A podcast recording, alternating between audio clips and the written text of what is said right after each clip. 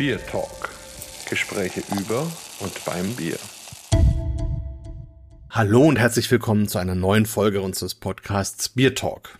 Heute gibt es mal wieder ein Special, diesmal aus Franken, aus Nürnberg von der Tucher Brauerei. Dort haben wir Bernd Wagemann zu Gast. Er zeichnet verantwortlich für das Original Nürnberger Rotbier. Ein spannendes Projekt mit einer Mischung aus Holzfass gereiften Doppelbock und normal eingebrauten Rotbier. Doch dazu gleich mehr. Erstmal willkommen, Bernd Wagemann. Beginnen wir doch einfach mal, wie Sie überhaupt zum Thema Bier gekommen sind. Steht man da auf und, und sagt als kleiner Junge, okay, ich würde gern Power werden oder wie, wie ist das passiert?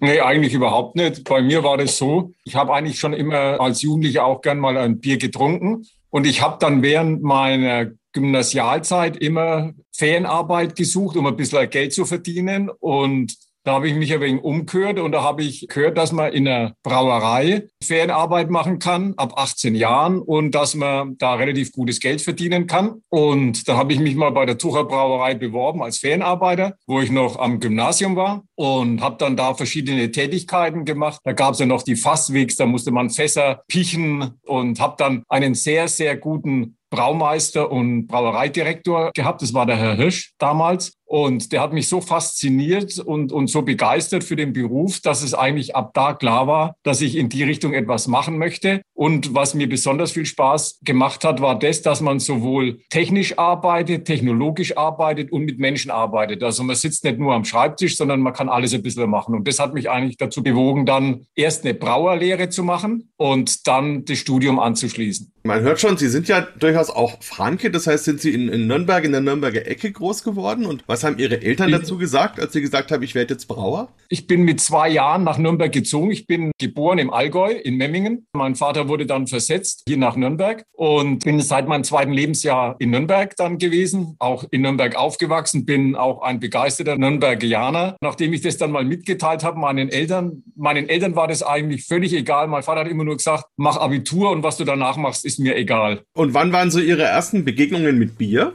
15, 16 Jahre, wo man halt dann zum ersten Mal ausgegangen ist. Dann hat man es mal probiert. Ich meine, da war es natürlich etwas schwieriger, dann noch Alkohol zu bekommen, aber irgendwie hat man es dann doch immer wieder geschafft. Ja, so die ersten Partys halt so als, als Heranwachsender waren so die ersten Begegnungen mit Bier. Mein Vater war leidenschaftlicher Biertrinker und da kommt man natürlich dann auch von zu Hause ein bisschen dazu. Und Sie haben bei der Tucher die Lehre gemacht und sind dann dort geblieben? Nein, nein, ich habe nicht bei der Tucher die Lehre gemacht. Ich habe im entfernten Verwandtenkreis, da gehört auch die Neumarkter Lamsbräu dazu. Also das ist schon sehr entfernter Verwandtenkreis. Damals haben sie dann zu mir gesagt, ruf doch da einfach mal an und frag mal, ob du da vielleicht bei der Familie Ehrensberger, bei der Lamsbräu dann da deine Lehre machen kannst. Dann habe ich mich dort beworben, hat dann auch sofort geklappt und habe meine zweijährige Lehre, knapp zwei Jahre, dann bei der Neumarkter Lamsburg gemacht. Bin jeden Tag hin und her gefahren. Nachdem das Abitur dann in Bestand war, war dann mein Vater auch recht großzügig, habe mir dann ein kleines Auto gekauft und so konnte ich dann relativ günstig und schnell auch immer die tägliche Arbeitszeit in Neumarkt ableisten. Was noch dazu kommt, war, dass ja die Familie Ernstberger zum damaligen Zeitpunkt auch die Brauerei im Altstadthof oben betrieben hat. Der Nachfolger, der Herr Engel, war ja früher auch Braumeister bei der Neumarkter Lamsbräu in in Neumarkt und da habe ich den Herrn Engel auch kennengelernt und es war praktisch so mein Lehrmeister bei der Ausbildung. Und ich habe dann sehr viel Zeit auch am Altstadthof oben verbracht. Das letzte Jahr meiner Lehrzeit habe ich praktisch die Brauerei im Altstadthof schon selbstständig geleitet. Und haben Sie bei der Familie Ernstberger auch diese Umstellung damals auf das Bio-Thema mitbekommen oder mit? Ja, wobei das da noch sehr in den Kinderschuhen steckte.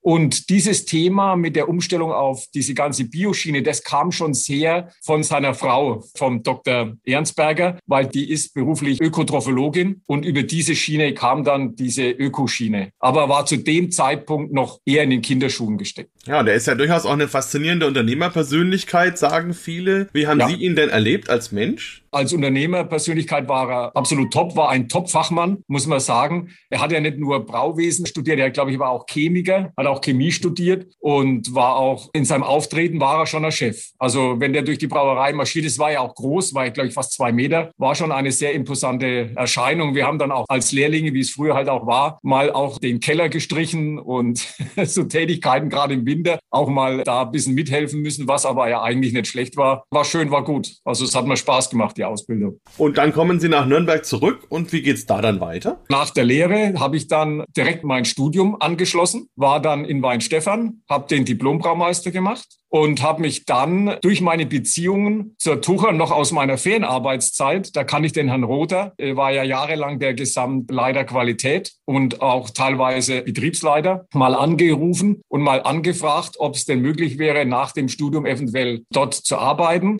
Und da hat es dann geheißen, direkt bei der Tucher nicht, aber bei der Tucher war noch die fränkische Getränkeindustrie angeschlossen. Das war die alkoholfreie Sparte und der Chef, der Herr Sattler, der suchte dringend einen Stellvertreter. Und haben gesagt, ich soll mich halt dort mal bewerben. Dann habe ich mich dort beworben als stellvertretender Betriebsleiter nach dem Studium, war dann auch sage und schreibe drei Monate beim Herrn Sattler in der FGI und der damalige Vorstand von der Tucher, der Herr Direktor Schädel, hat dann ein Projekt in der Brauerei aufgerufen, nämlich den Neubau eines Filterkellers. Und dafür wurde ein Projektleiter gesucht. Dann hat der Herr Schädel sehr schnell auf mich zurückgegriffen und hat gesagt, ob ich Lust hätte, in die Brauerei zu wechseln und dieses Projekt zu leiten. Und dann bin ich in die Brauerei gewechselt, habe dann dieses Projekt geleitet und der arme Herr Sattler war wieder sein Stellvertreter los und musste dann wieder auf die Suche gehen.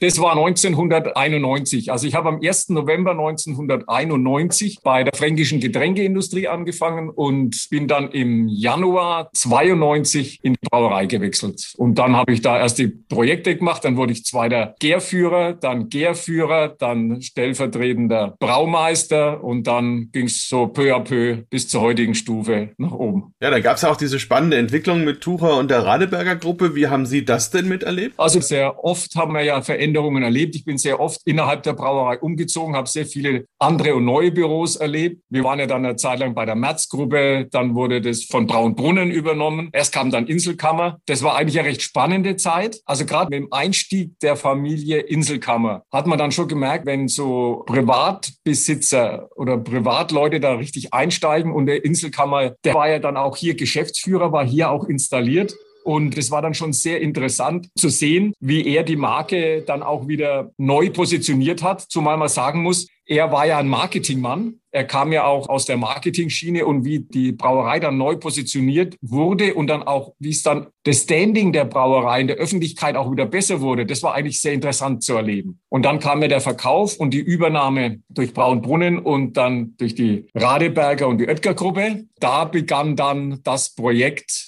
des Neubaus. Und das war dann für mich die spannendste Zeit. Ich wurde dann zusammen mit Stefan Mayer, einem Kollegen von mir, zum Projektleiter für den gesamten Neubau ernannt. Da wurden dann Baustätten am Schillerplatz in Nürnberg und in der Schwabacher Straße Patrizia Breu nacheinander geschlossen. Und dann wurde ja hier jetzt in der Tucherstraße in Fürth dann der Neubau begonnen von 2006 bis 2008. Und es war für mich schon eine sehr, sehr spannende Zeit, weil ich ja eigentlich Brauer und kein Bauingenieur bin. Und so eine Brauerei in der Größenordnung selber mal bauen zu dürfen, war schon extrem spannend, aber auch extrem anstrengend. Ja, ich finde es ja sehr spannend. Einerseits, dass man sagt, man hat ja dieses Sudhaus, das praktisch auf zwei Städten oder in zwei Städten existiert. War das am Anfang so geplant? Das war eigentlich schon geplant, weil von vornherein war das Bemühen der Besitzer, beide Städte Nürnberg und Fürth in diese ganze Gestaltung mit einzubeziehen. Also man wollte auch Gewerbesteuern aufteilen, man wollte auch gastronomisch, man wollte auch für die Volksfeste ein Standbein in Fürth haben, man wollte ein Standbein in Nürnberg haben und auch für die Bevölkerung. Man wollte eigentlich eine Brauerei für die ganze Region sein. Und da hat sich das angeboten, dass man dann sagt, okay, wir bauen das auf einer Grenzfläche, um dann überall ein bisschen anwesend zu sein. Ich finde es eine sehr spannende Geschichte und dass auch die Stadtgrenze jetzt durch Sudhaus zwar nicht genau mittig, aber doch durchläuft, ist eigentlich schon mal ein bisschen ein Alleinstellungsmerkmal der Brauerei. Und dann haben Sie ja dieses neue Projekt mit dem Thema Rotbier. Wann hat es denn angefangen zu reifen und wie kam es da dann zur Umsetzung? Ja, also das ist auch ein sehr spannendes Thema. Die Braustätte am Schillerplatz. Meine alte Herkunft, die war ja dann brachgelegen. Ab Anfang der 2000er lag die im Dornröschenschlaf und es ist eigentlich mehr und mehr verfallen. Dieses ganze Gelände hat ja, ich glaube, 80 bis 90.000 Quadratmeter. Das ist ehemalige Tucherareal. Es war viele, viele Jahre brachgelegen. Dann wurde das von einem Investor aufgekauft und es wurde da eine Wohnbebauung oder Mischbebauung drauf gestaltet. Mittlerweile ist es ja ein Riesenneubaugebiet, aber man hat einen Teil des Brauereigeländes, nämlich den Gärturm und das Sudhaus mit anschließendem Malzhaus oder dazugehörigen Malzhaus stehen gelassen. Wir haben die Nutzungsrechte. Das gehört ja noch der Familie Inselkammer als Grundstücksbesitzer. Und wir hatten aber die Nutzungsrechte, aber es ist trotzdem nichts passiert. Es lag brach und es zunehmend verfallen. Und 2017 hat sich dann unser Geschäftsführer, der Herr Butz, mal mit dem ganzen Thema beschäftigt und hat gesagt, man könnte doch da in irgendeiner Form wieder Heimat ansiedeln, der Tucher. Und da dieser regionale Charakter immer wichtiger wird und auch wir natürlich immer einen Kampf der Windmühlen gegen die fränkischen Kleinbrauereien kämpfen, wobei wir selber überhaupt keinen Disput mit den fränkischen Kleinbrauereien haben. Ich habe viele Freunde, viele befreundete Braumeister aus der fränkischen Schweiz, mit denen wir wunderbar zurechtkommen. Das war so wegen der Anstoß vom Herrn Butz, da vielleicht etwas Neues aufleben zu lassen. Und dann wurde da ein wenig in der Geschichte geforscht und dann hat es geheißen, Nürnberg war mal eine ganz große Rotbierstadt. Da war Rotbier sehr stark beheimatet und unsere Marketingabteilung, die wollte schon immer ein Rotbier haben. Schon immer. Da haben wir aber gesagt, hier an dem Standort hier in Fürth können wir das nicht leisten, weil nochmal eine Kernbiersorte kriegen wir so leicht hier nicht integriert. Und dann sagt der Herr Butz, dann machen wir halt ein Spezialbier, ein Rotbier am alten Schillerplatz, unserer alten Heimat. Das passt ja eigentlich wunderbar dazu. Und dann hat der Herr Butz da mit unserem eigenen Architekten extrem viel Zeit und Energie investiert, um da wirklich eine authentische Kleinbrauerei wieder zu integrieren oder zu installieren in diese alte Braustätte. Und was da rausgekommen ist, ist ja wirklich gestalterisch echt toll geworden. Und dann von Kaspar Schulz haben wir dann die Brautechnik bekommen, gekauft und wieder eingebaut. Das war übrigens ein bereits eingebautes Sudhaus in Gunzenhausen in einer anderen Brauerei, in einer kleinen Gasthausbrauerei. Der neue Betreiber wollte diese Brauerei nicht, haben es mir ausgebaut und am Schillerplatz eingebaut. Ja, faszinierend. Vielleicht muss man kurz für die Hörer das nochmal beschreiben, weil wir haben ja diesen Raum, in dem noch die alten Sudpfannen stehen, also ganz viel Kupfer. Es ist auch noch die Wandgestaltung da mit den Kacheln von damals. Und man genau. hat dann eben im Kellergeschoss hat man dann ein ganz faszinierendes Gewölbe und dort steht neben dem Lagerkeller auch ein großer Bereich mit Holzfässern. Und da würde man auf Englisch sagen, da passiert the magic sozusagen. Also wie, wie kam es denn zu der Entwicklung, dass sie gesagt haben, wir machen jetzt ein Rotbier, wir machen es da, wir bauen dort eine Brauerei, aber es dann auf diese besondere Weise zu tun? Wie kommt man auf so eine Idee? Also da kommen zwei Faktoren zusammen. Das ist einmal unser Geschäftsführer, der Herr Butz, kommt ja eigentlich gelernt aus der Weinwelt. Da ist natürlich die Holzfasslagerung für hochwertige Weine gang und gäbe. Und das andere Thema ist, wir sind ja nicht die jetzt die allerersten, die mit Rotbier in Nürnberg wieder auf den Markt gekommen sind. Es gibt ja da Kollegen wie die Schanzenbrauerei vom Stefan Streetz, die das Rotbier schon hatte. Und er hat gesagt, wenn wir ein Rotbier auflegen, dann möchten wir nicht einem existierenden Produkt hinterherlaufen und nicht die Nachahmer sein, sondern wir wollen ein eigenes Standing. Wir wollen ein Rotbier mit einem eigenen Charakter. Wir wollen etwas Eigenes machen. Diese zwei Faktoren zusammengebracht gibt dann als Schnittmenge ein Holzfassbier, das mit dem Rotbier zusammen eine Veredelung ergibt, die dann auch einen ganz anderen Charakter des Rotbieres darstellt, wie jetzt die Konkurrenzprodukte. Und das war so eigentlich der Werdegang, wie man so etwas gerne darstellen wollte. Wir wollten aber nicht, und das ist ganz wichtig zu erwähnen, wir wollten keine Craft Brewer sein. Dieses Bier sollte nicht schmecken wie ein Craft Bier, nämlich indem man besondere Hopfenaromen reingibt und dann das Bier, ich sage immer, aus seiner natürlichen Umgebung nimmt, sondern wir wollten es da belassen. Die sind auch nicht vorher befüllt, das sind ganz neue Holzfässer. Und damit wollten wir dem Bier nur einen eigenen Charakter geben, aber keinen gänzlich anderen Geschmack entwickeln, so wie es die Craft-Bier-Schiene eigentlich macht. Und vom Prozess her, wenn ich es richtig verstanden habe, dann brauen Sie praktisch ein Starkbier. Das landet dann in diesen Holzfässern reift dort genau. vielleicht ein halbes Jahr und wird dann verschnitten und am Ende wieder mit einem frisch gebrauten Bier vermischt genau. oder so. Also wenn Sie mir das nochmal so in etwa. Ja, das kann ich, ja genau, aber Sie haben es im Wesentlichen schon gesagt. Also dieses Bier besteht eigentlich aus zwei Komponenten. Einmal die Komponente des klassischen Rotbiers und der Komponente Starkbier. Die Komponente Starkbier, wir generieren einen dunklen Doppelbock mit speziellen Hopfen und dann der Einlagerung in die Holzfässer. Wir haben offene Gärung für dieses 18-prozentige Starkbier bis zur Endvergärung. Dann nehmen wir es raus aus den offenen Gärbottichen und lagern es um in die Holzfässer. Das hat zwei große Vorteile. Holzfass ist ein lebendes Produkt, ist anders zu behandeln als ein Stahlfass. Wir können diese Holzfässer nicht biologisch einwandfrei reinigen. Das funktioniert einfach, das kann jeder nachvollziehen. Wir können in Holzfässern nicht mit Chemie arbeiten. Die Holzfässer werden mit warmem Wasser, lauwarmem Wasser ausgespritzt und gereinigt, aber können nicht chemisch behandelt werden. Was hilft uns? Uns hilft der hohe Alkohol. Diese Biere liegen ja deutlich über acht Volumenprozent Alkohol. Und dieser Alkohol hat eine aseptische Wirkung. Und somit sind wir auch, wenn wir dieses Bier über viele Wochen im Holzfass lagern und ausreifen lassen, in der Lage, das biologisch einwandfrei auch über lange Zeit stabil zu halten. Und was passiert in dem Holzfass? Dieses Bier wird extrem weich. Dieses Holzfassbier hat eine unglaublich weiche Note. Das ist also der eine Part des Bieres. Und dann stellen wir ein zwölfprozentiges Rotbier her mit den gleichen Malzen, aber leicht veränderten Hopfengaben. Dann werden diese Holzfässer verkostet und dann werden diese Holzfässer mit dem klassischen Vollbier, Rotbier verschnitten zu einer Gesamtkomposition, die dann einen Festbiercharakter ergibt von der Stärke her, also über 13, 13,5 Prozent Stammwürze und einem Alkoholgehalt, der zwischen 5,5 und 6 Volumenprozent liegt. Da glaubt man gar nicht, wie der Einfluss dieses Starkbieres die Weichheit dieses Rotbieres beeinflusst. Das ist so der eigentliche Werdegang. Und es ist auch so ein bisschen Alleinstellungsmerkmal von uns, dass wir praktisch über zwei verschiedene Herstellungsvarianten ein Bier kreieren. Wie lange hat es gedauert, bis Sie zum ersten Mal gesagt haben, das ist jetzt ein Produkt, das können wir auf den Markt bringen?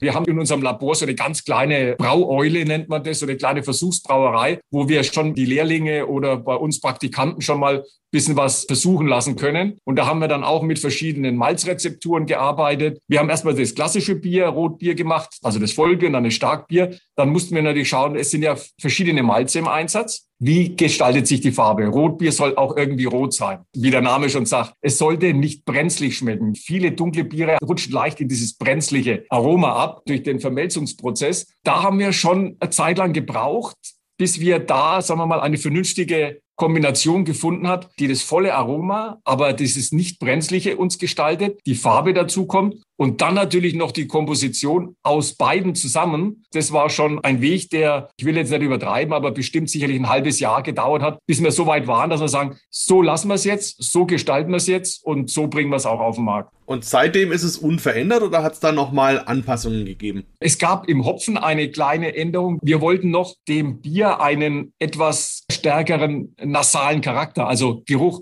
geben. Wenn man oben in die Schaumkrone reinriecht oder auf den Bierspiegel riecht, sollte da noch ein bisschen mehr Aroma kommen. Deswegen haben wir dann den Gabezeitpunkt des Hopfens etwas verändert und auch die Hochwertigkeit des Aromahopfens nach oben hin korrigiert. Aber das waren so die einzigen zwei Änderungen, die wir gemacht haben. Die Malzrezeptur ist gleich geblieben. Natürlich ist es so, dass sich die jährlichen Schwankungen des Malzes immer ein bisschen ändern. Das sind ganz natürliche Rohstoffschwankungen, aber die Rezeptur ist gleich geblieben. Auch die Hefe, die wir dazu verwenden, ist gleich geblieben. Wie kam es denn an? Also ich erlebe hier nur in Bamberg, dass ich immer nur ganz selten mal was bekomme und das ist dann immer ein Fest, wenn endlich was eintrifft. Wie, wie kam es denn bei den Kunden an? Und wir waren ja selbst extrem überrascht. Also wir haben gesagt, das soll eine Spezialität werden. Das soll auch kein Billigbier werden, sondern wie wir jetzt schon im Gespräch herausgefunden haben, ist es natürlich relativ aufwendig in der Herstellung. Es ist sehr viel Manpower notwendig. Es ist sehr viel Materialeinsatz, hochwertige Materialien, Rohstoffe im Einsatz. Der ganze Herstellungsprozess ist sehr teuer und das wollten wir eigentlich auch unserem Bier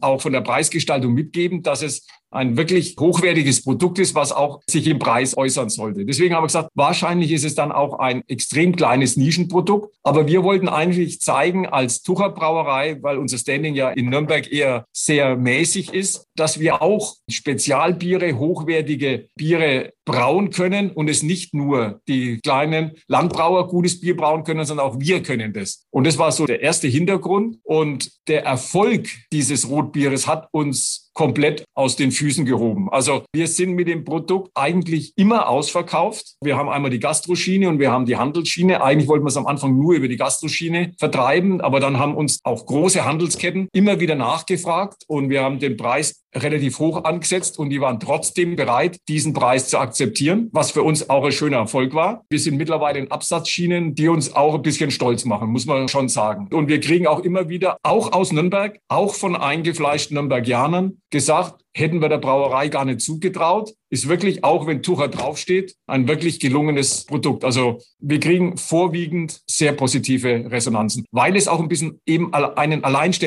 Alleinstellungsmerkmal hat. Also wir sind einer Schanzenbräu hinterhergelaufen oder einer anderen kleinen Brauerei und insofern, das passt. Ist es so, dass damit die Kapazität, die man da in Nürnberg hat, ausgelastet ist oder kann man da vielleicht noch was steigern und kaufen Sie dann regelmäßig neue Holzfässer dazu? Es gibt ja eigentlich immer dieses Dogma Lieferfähigkeit. Immer lieferfähig, immer lieferfähig. Und unser Boss, der Herr Putz, sagt, vor der Lieferfähigkeit kommt die Qualität. Wir schrauben nicht an der Qualität. Natürlich könnten wir mehr Bier generieren, wenn wir die Lagerzeiten im Holzfass reduzieren. Das ist ganz einfache Rechnung. Das machen wir nicht, sondern dann sagen wir, okay, wir sind out of stock. Es gibt nur diesen begrenzte Menge. Jetzt sind wir gerade dabei, oder das ist gerade Herr Butz dabei, zu planen in einer nächsten Ausbaustufe, ob wir am Schillerplatz noch Räume dazu mieten können. Wir haben da Vormietverträge geschlossen, dass wir noch einen angrenzenden großen Kellerraum nutzen könnten, um da noch eventuell weitere Holzfässer einzubauen und dann eben noch weitere Holzfassstufen auszubauen. Und dann könnte man natürlich auch wieder mehr Fertigprodukt herstellen. Aber im Moment sind wir fast am Ende. Noch eine kleine Nachfrage zu den Holzfässern. Ja. Wie oft verwenden Sie die wieder? Wir können diese Holzfässer öfters befüllen, weil wir eben nur diesen Holzcharakter und die Weichheit des Bieres rausarbeiten wollen und nicht eigentlich diesen Holzfass Sekundärgeschmack. Die zum Beispiel Craftbrewer, die zum Beispiel in Whiskyfässer oder Rotweinfässer einlagern und da über Monate drin lassen, das machen die einmal, weil dann ist dieses Fass von seiner Geschmacksintensität erschöpft. Da zieht das Bier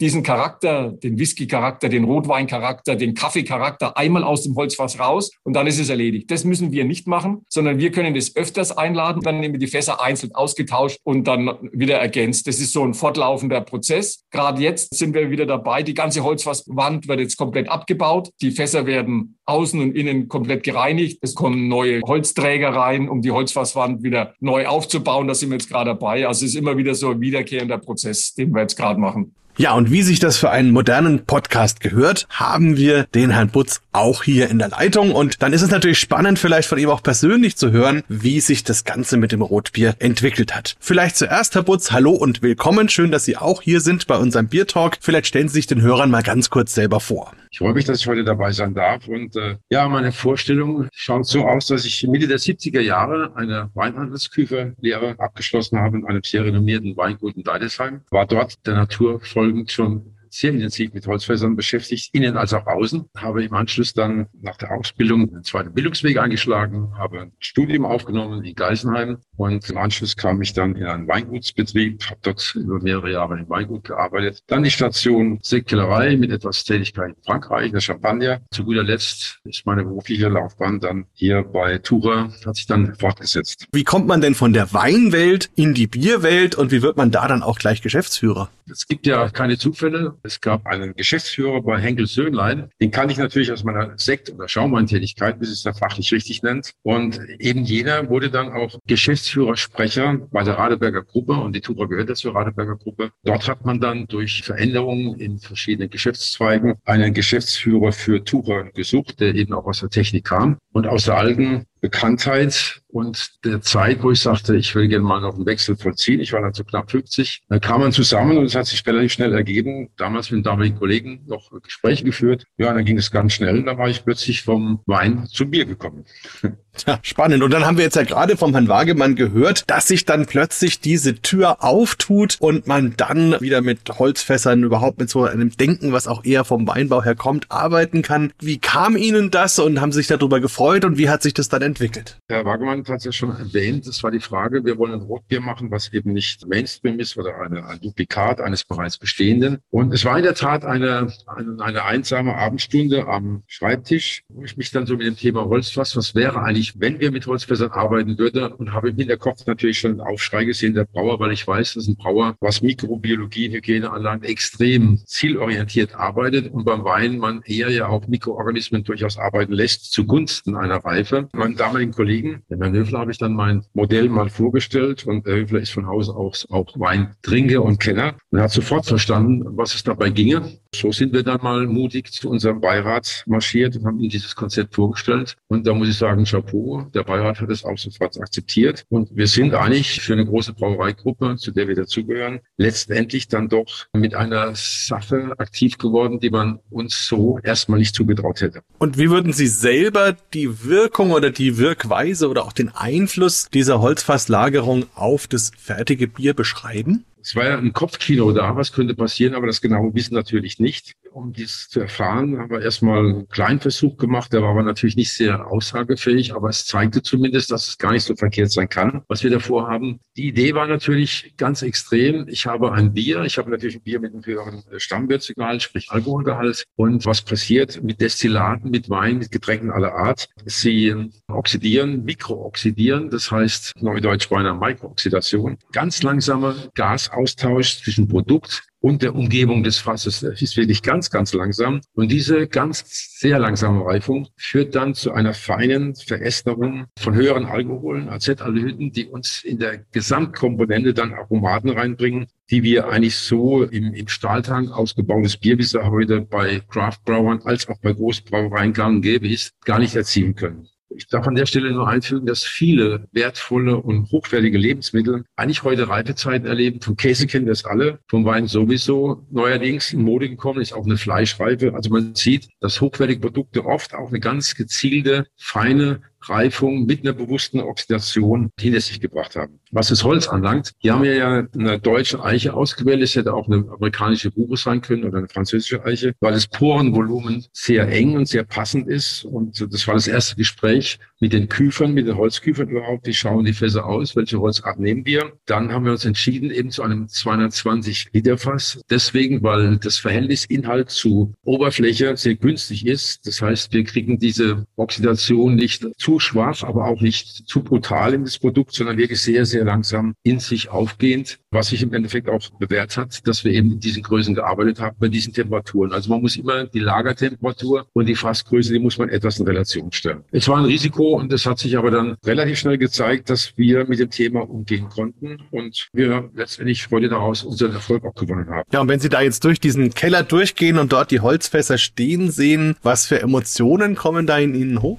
Also da bin ich ja heute noch ganz sensibel bei dem Thema. Für mich ist ein Holzfass eigentlich ein, ein bisschen mystify nach wie vor, denn wir haben hier eine ganze Reihe an Holzfässern und das Hochinteressante ist ja, dass jedes Holzfass bei gleichem Sud, bei gleicher Einladungszeit letztendlich doch einen anderen Reifenverlauf nimmt. Ich kann mich an die ersten Gespräche mit unseren Brauern erinnern, das konnte man sich so gar nicht vorstellen. Und die größten Skeptiker von damals sind eigentlich heute die größten Anhänger geworden aus dem ganzen Thema. Denn unsere Kunst, die wahre Kunst besteht eigentlich ja dann darin zu sagen, welche Fässer haben die optimale Reife. Nicht alle Fässer, nur weil sie x Zeit hinter sich haben, sind auch gleich gereift, wie eben erwähnt. Also ich muss die Komposition finden der gereiften, nicht überreifen, nicht zu jung gelagerten Biere in diesen Fässern, die zusammenführen, um die dann optimal zu verheiraten mit dem Basisbier, mit diesem zwölfprozentigen Rotbier, um eben das rauszukitzeln, was das Optimum dann darstellt. Also im Grunde das, was man beim Wein das Küvettieren nennt. Und kann man da sich das dann so vorstellen, dass Sie mit dem Herrn Wagemann zusammen dann überlegen und ausprobieren und am Ende so die richtige Mischung hinbekommen? Oder ist das ein größeres Team? Wie muss man sich das vorstellen? Also wir sind in der Regel Dreierteam. Das heißt, der Braumeister vor Ort, der auch die Arbeit dort letztendlich leistet. Herr Wagemann, der ja federführend für dieses Thema dann vor Ort verantwortlich ist und meine Wenigkeit. Ja, man hat viele Gläser, man hat ein Kopfkilo, man hat mittlerweile auch eine Erfahrung und kann relativ klar sagen, dieses Fass braucht noch oder das ist soweit, das ist reif genug. Nur aus der Erfahrung kann man mittlerweile ein sehr stabiles, wiederkehrendes Produkt dann auch für den Kunden, für den Verbraucher daraus gewinnen. Das ist eine Erfahrungssache. Aber die sollte man nicht alleine oder zu zweit nur machen, weil Dreier, da gibt es schon mal vielleicht auch mal einen schwächeren Tag eines Verkosters und dann hilft vielleicht der Kollege, der dann gerade an dem Tag etwas fitter ist. Allerdings. Ja, eine spannende Geschichte. Dann vielen, vielen Dank für Ihre Zeit, dass Sie da kurz mit reinholen konnten. Und dann gehen wir jetzt zurück zu Herrn Wagemann. Ihnen noch einen wunderschönen weiteren Tag. Ja, danke Ihnen auch. Danke. So, Herr Wagemann, nach diesem kurzen Intermezzo mit Gunther Butz nun zurück zu unserem Biertalk. Und dann hat das Rotbier noch einen kleinen Bruder bekommen, glaube ich, das Helle, was auf eine ähnliche Weise hergestellt wird. Ist das dann auch aus der Schillerstraße? Wir wollten unserem Nürnberg Lager Hell eine andere Komponente mitgeben, wie ein normales klassisches helles Vollbier. Da ist nicht dieses Holzfassbier der Hauptträger, sondern da ist das Vollbier der Hauptträger des Bieres und wir veredeln es aber mit einem wesentlich geringeren Anteil an Rotbier. Während wir beim Rotbier an sich schon einen sehr hohen Prozentsatz an Holzfassbier, dem klassischen Rotbier, Vollbier mitgeben, ist es beim Nürnberg Lager Hell deutlich weniger. Da sprechen wir von einem Finish, von einer Veredelung des Vollbiers. Was man aber tatsächlich auch bei diesem Bier vor allem merkt, ist die Weichheit. Man glaubt gar nicht, wie man bei einer Verkostung, selbst bei einer blinden Verkostung, das rausschmeckt. Man schmeckt da vielleicht nicht so sehr diese Holzaromen oder sowas mehr raus, aber die Weichheit des Bieres, die schmeckt man raus. Also das ist ganz komisch. Der Rotbieranteil, der verändert auch nicht sehr stark die Farbe des Vollbiers, years aber den Charakter vor allem im Bereich der Weichheit. Mir schmeckt das auch sehr, sehr gut und es ist ja noch seltener zu bekommen, zumindest bei uns, als das Rotbier, aber sehr schöne Geschichte. Vielleicht abschließend ja. noch eine kurze Frage. Gibt es denn vielleicht noch Entwicklungen in der Pipeline? Also kann man noch was anderes erwarten, vielleicht auf dieser Basis oder gibt es da noch neue Bierideen, die Sie vielleicht haben? Unser Chef ist ja sehr, sehr innovativ und sehr, sehr umtriebig, was diese ganzen Geschichten betrifft. Da möchte ich aber noch nicht zu viel verraten. Eventuell gibt es da noch ein paar Abwandlungen, aber solange wir auch räumlich und von unserer Kapazität her so beschränkt sind, werden wir erstmal in dem Bereich Holzfass, Biere mit dem Rotbier und dem Nürnberg Lager Hell erstmal so verbleiben. Weil wenn wir auf den Markt kommen wollen, dann wollen wir natürlich auch was verkaufen und dann müssen wir natürlich auch in irgendeiner Form lieferfähig sein. Und deswegen, es gibt Ideen, aber die sind noch ein bisschen hinten anstehend. Okay, also einen Fan haben Sie auf jeden Fall schon mal gewonnen und ich sage an dieser Stelle mal auch stellvertretend für die anderen Fans vielen Dank für dieses Bier. Das finde ich echt ganz großartig und sagt für heute dann, auf Wiederhören und bis bald demnächst auch mal in Nürnberg dann beim Rotbier. Dann bedanke ich mich auch vielmals bei Ihnen und vielen herzlichen Dank, dass ich mich und meine Brauerei vorstellen durfte. Vielen Dank, Herr Rauber. Bier Talk, der Podcast rund ums Bier. Alle Folgen unter www.biertalk.de.